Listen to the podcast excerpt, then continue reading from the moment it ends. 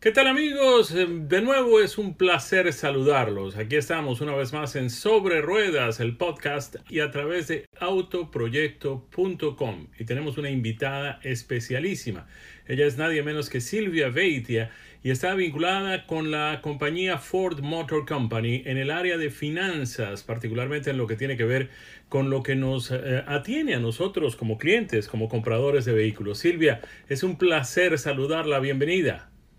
Encantada, Jaime. Mucho gusto y gracias por invitarme.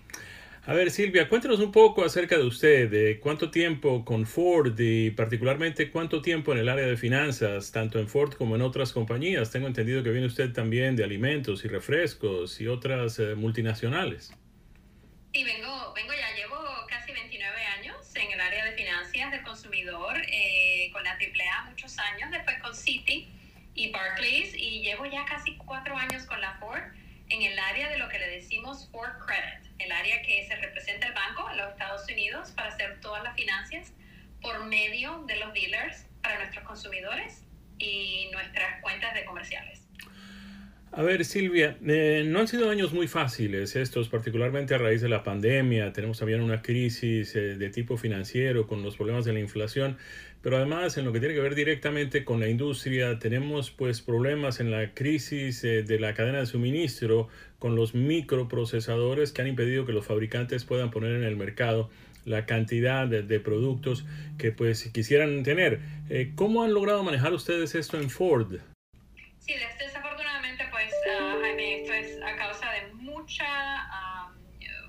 muchas, muchos retos en, el, la industria entera, no solamente para la Ford, sino para todos los que producimos, no solamente autos, pero todos los que procesan, los que, los que de verdad eh, producen equipos, eh, como sean lavadoras de platos, eh, de todas áreas, que tienen un procesador. Entonces, sí, la, la industria se ha podido ajustar en lo posible y enfocarse en los autos que de verdad tienen demanda inmediata para cambiar eh, la producción y enfocar la producción en lo que se necesita y se ha pedido. Y esos son los autos que hemos hecho en prioridad. Eh, gracias a todo, en este momento nos vemos ya saliendo de esa crisis, poniendo más inventario en los dealers y eh, de verdad poder adelantar lo que habíamos hasta lo que habíamos pensado que podíamos sacar en el 2022. Así que espero que ya pronto podamos decir que esto fue algo del pasado. Silvia, ahora, mm, como resultado de esto, pues hemos visto un incremento en los precios de los vehículos, tanto en los Estados Unidos como en el resto del mundo. No solamente en los vehículos nuevos, sino también en los vehículos usados, porque en la medida en que la gente no podía comprar vehículos nuevos porque no estaban disponibles, pues apeló al vehículo usado y obviamente a mayor demanda y menos pues oferta, el precio pues aumentó. Eh, obviamente eso tiene mm, una incidencia directa en el tema financiero, porque una cosa es financiar la compra de un vehículo de 20 mil dólares y otra completamente distinta es financiar la compra de un vehículo de 40. ¿Eso ha afectado un poco las finanzas de la compañía Ford?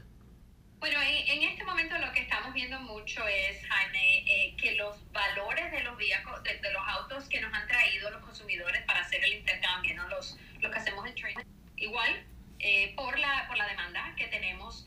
Así que sí se ve desafortunadamente pues eh, la situación de que tenemos un, un, precio más alto de lo que habíamos visto en años pasados, pero correspondientemente se ven también los valores de los, de los autos que estamos viendo que los consumidores nos están dando de trading, como los están vendiendo particularmente directamente por los dealers y algún beneficio de ese valor también se traduce en la compra nueva.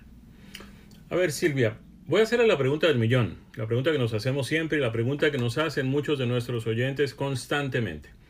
Hoy en día, al igual que en el pasado, existe la opción de comprar un vehículo o de hacer un contrato de arrendamiento financiero, lo que conocemos también como leasing.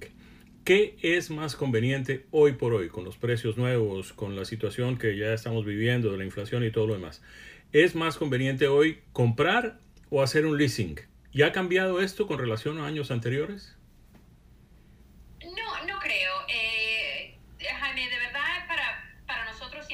venido siendo eh, la, la, situación personal, individual del cliente. Eh, el comprar es una experiencia y un producto muy diferente, eh, hacer la compra y la financiamiento, el financiamiento, que hacer el arrendador. Eh, explico. Si es el cliente que pide eh, un auto que tenga uno por muchos años, que in, la intención es mantener el, el auto por 5 o 10 años, quiero de verdad hacer tan personal que quiero escoger todos los detalles de todas las opciones, que espero ponerle muchas millas, viajar mucho, eh, muchas, muchas millas, y que me gusta el que el auto sea mío, personal, eh, recomendamos la compra. La compra, eh, cash o financiada. pero la compra debe ser una manera más controlada de cuando uno maneja ese auto. Si al contrario, uno tiene un consumidor que de verdad no le pone tantas millas al auto, que tiene un auto tal vez secundario o que uno no viaja tantas millas, eh, que es un poquito más flexible sobre las opciones y que se sienten confiados de que pueden cuidar el carro para mantenerlo en condiciones buenas, les recomiendo el lease, para que entonces tengan la flexibilidad de poner un auto nuevo, poder tener una opción nueva. Eh, sobre pago, uno siempre puede eh, ver las opciones entre el down payment, entre el, el, largo de los plazos y las oportunidades que tenemos en ofertas diferentes. Eso es algo que es eh, muy, muy importante que se discuta con el dealer de la Ford, para que uno de verdad tenga la información de cuál es la diferencia entre los pagos mensuales de un eh, financiamiento de lo que le decimos el préstamo de la compra, el retail lease, o el lease eh, que tenemos, o sea, el retail loan o el lease. Silvia, eh, si yo manejo más de 12 mil millas al año, mm, eh, obviamente voy a tener que pagar algo adicional. Inclusive hay algunos contratos de leasing que, especifican que son no 12 sino 10 mil millas al año como máximo y que si uno pasa de ese límite pues va a tener que pagar unos centavos por milla. Eh, si uno maneja más de 12 mil millas obviamente el contrato de leasing no le conviene. Sobre todo si es mucho más de 12 mil millas. Sí, sí, mientras más altas las millas eh, deteriora el valor del leasing y le recomendamos más que sea comprado el auto. Eh, si uno viaja un año 12 mil millas y el próximo año viajas 8 mil millas, el averaje será por los dos o tres años que tengas el leasing suficiente para justificar el leasing. O sea que tiene que ser una, una, una, una predicción que sea año sobre año, sobre año, sobre año, que uno piense que va a tener unas, unas millas de 12 mil. Pero también hay programas que dan un poquito más y todo eso también depende del auto y de los planes que tengamos. Hay programas que tienen tan bajo como 7.000 millas y otras que tienen mucho ah, más alto, como mencionaste, de 12.000 o tal vez un poco más. Estamos conversando aquí en Sobre Ruedas con Silvia Veitia. Ella es eh, del Departamento de Finanzas de la compañía Ford Motor Company. Estamos hablando justamente de eso, de comprar autos, de financiar autos. Silvia, mmm, ¿Está cada vez más difícil conseguir la aprobación de un préstamo para comprar un carro en esto de esas finanzas un poco más difíciles, con los intereses un poco más altos, o estamos más o menos igual que como estábamos antes de la pandemia?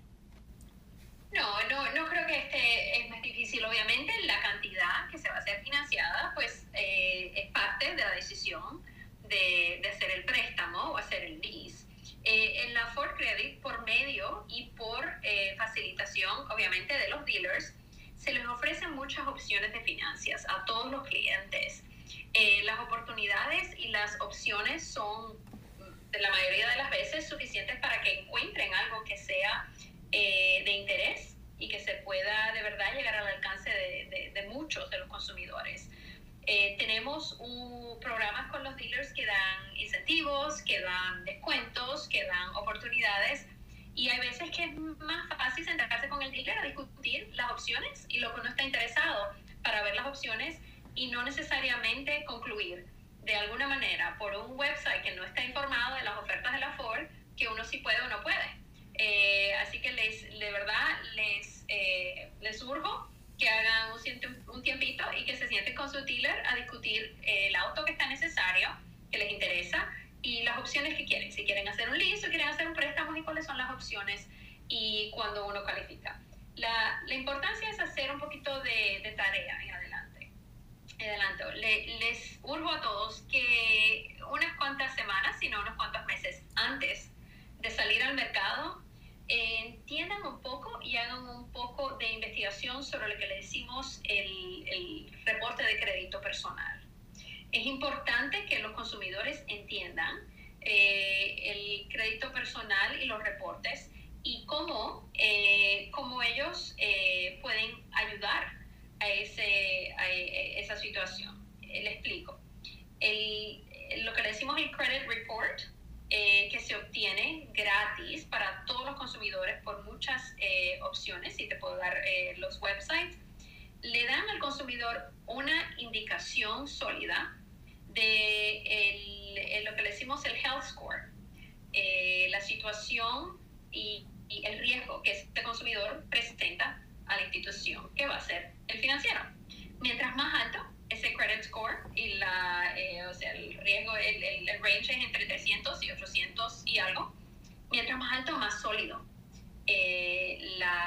persona en su área de financiero. Mientras más bajo, más riesgo. El hacer eh, la, el, la investigación del credit report le da al consumidor el control de poder entender y potencialmente rectificar errores, si hay alguno, si hay algún, algún algo que se haya pagado y todavía se, se enseña en deuda, o tal vez tienen algo que tienen que cambiar, pero eso se tiene que hacer en adelanto. Y les recomiendo al consumidor que, que pongan el tiempo y la energía en hacerlo.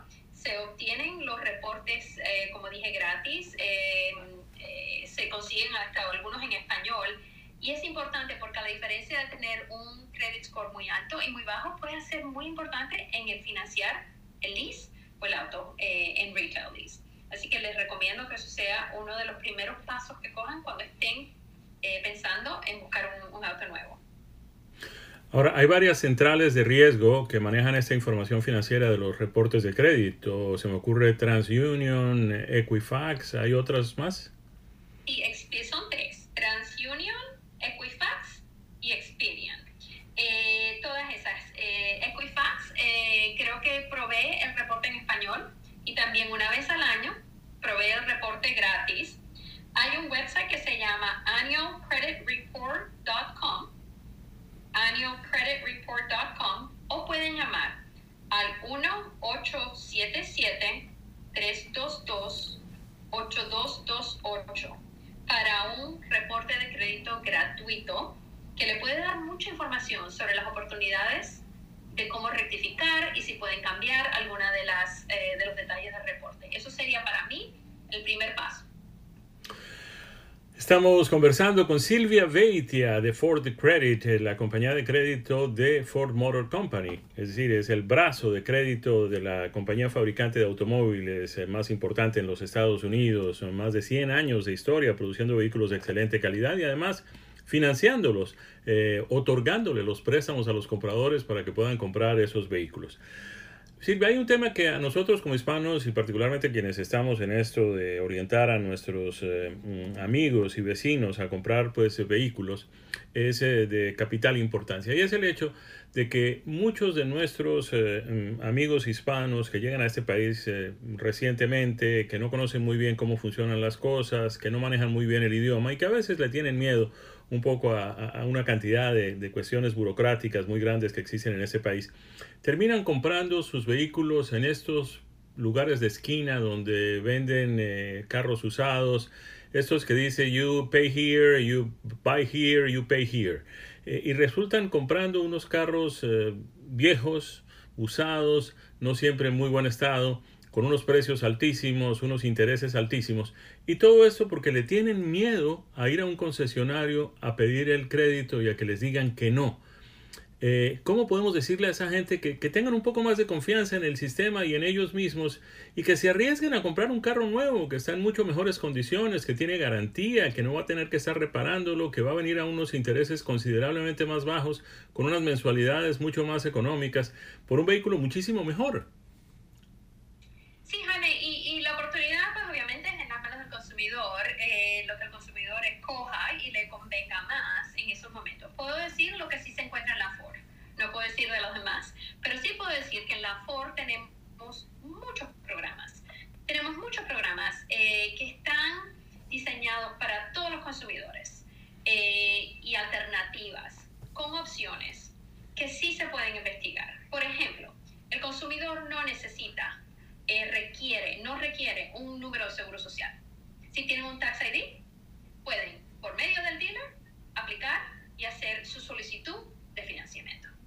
Eh, esas opciones existen y de la manera más eh, importante es sentarse con el dealer, hablar con el dealer, explicarle las opciones y lo que necesitan, hablar de su situación. En la Ford tenemos una,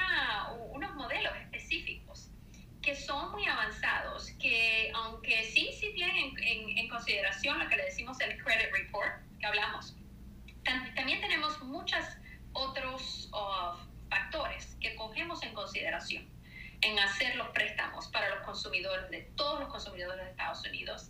Y, y sí creo que hay oportunidades para todos los consumidores que tengan dudas si hay o no oportunidad de ser aprobados, que sí les, les, les que se sienten con los dealers porque de verdad vemos muchas oportunidades. Nosotros, nosotros nos concentramos más en proveer, proveer y, y, asegurarnos que es el mejor, la mejor oportunidad para el consumidor y el mejor eh, préstamo y la opción financiera que les, que, que les conviene a ellos. Y eso se hace todo por mediante el dealer. Y entonces después que se, se, se hace el service para, esa, para esas eh, opciones financieras, esas, esos servicios también se eh, proveen en español y en inglés y también en muchos otros idiomas. Tenemos eh, personas que hablan muchos, muchos idiomas y opciones, pero tengo un, un equipo bilingüe eh, muy fuerte y muy bueno también que provee ese servicio para los latinos. Así que les, les uno que de verdad se reúna con el dealer y hablen de su situación, pidan las opciones, las ofertas, paquetes de incentivo y que no se sientan intimidados. Eh, ahí estamos para ayudarlos por los dealers y, y, listos.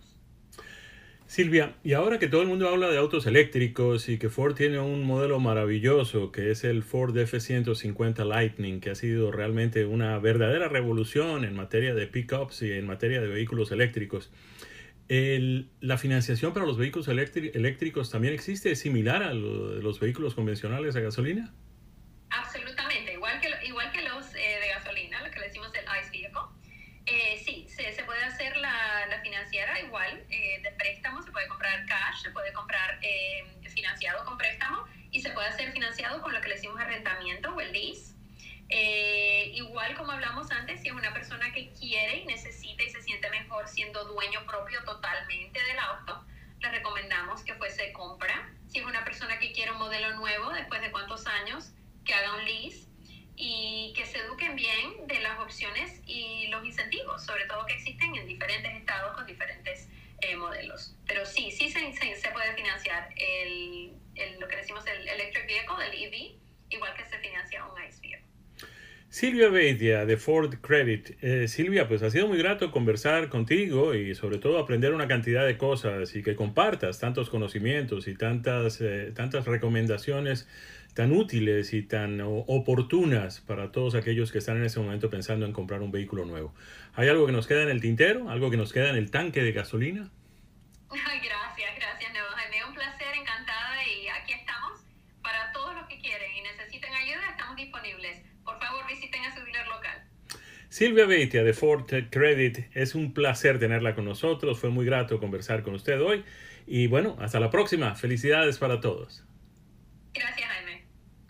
Y así llegamos al final de esta edición de Sobre Ruedas, el podcast a través de autoproyecto.com. Yo soy Jaime Flores, siempre es un placer contar con la sintonía de todos ustedes, que acompañen nuestro podcast, que acompañen también todo lo que autoproyecto.com tiene para ofrecerles. Felicidades para todos y hasta la próxima. Que la pasen muy bien.